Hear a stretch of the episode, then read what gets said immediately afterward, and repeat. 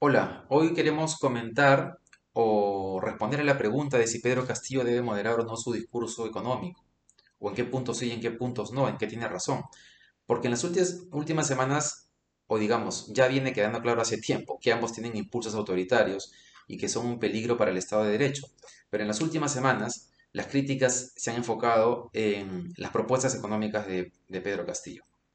Em, básicamente porque nos podrían convertir en Venezuela y eso implicaría asumir en la pobreza la mayor parte del país tal como, tal como han conseguido hacerlo Chávez y Maduro en Venezuela.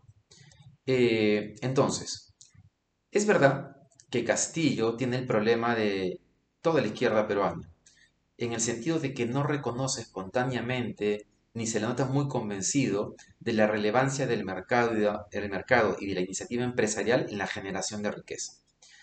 Y también es cierto que Pedro Castillo eh, trasluce una mayor idea de como que cree que el Estado puede cumplir esa, esa función cuando es claro que esa es una idea que ha fracasado rotundamente en el mundo.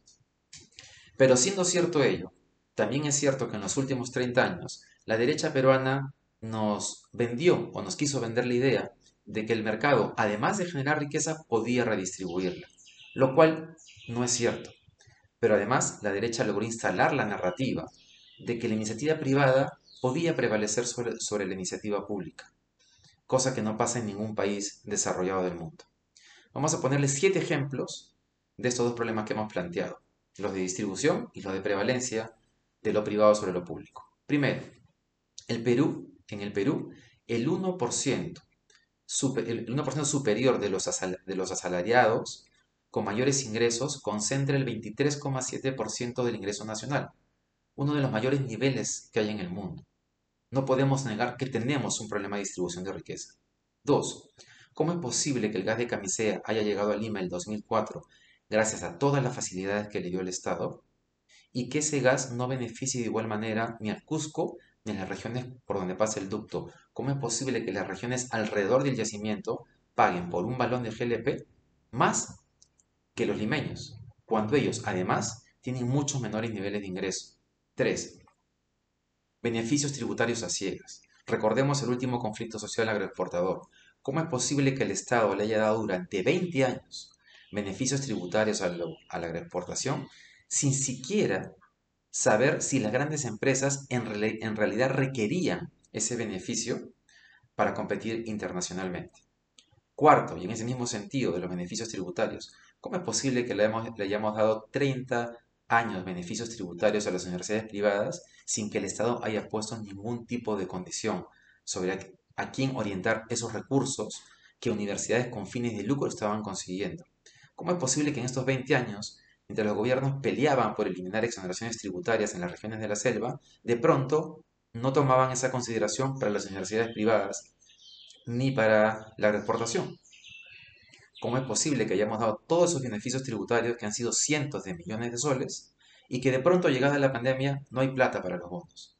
¿Acaso no refleja todo eso dónde están eh, las prioridades del modelo peruano?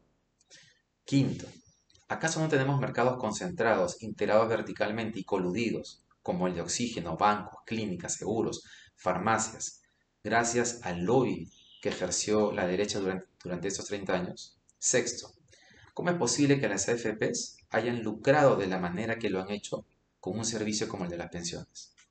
Séptimo, ¿cómo es posible que el Estado haya dejado durante la pandemia que las clínicas cobren los precios exorbitantes que han cobrado, lo cual ha llevado a las familias no solo a perder sus ahorros, sino a endeudarse de la manera en que lo han hecho. Una deuda que van a pagar en los próximos 5 o 10 años. Y en el Perú no pasa nada.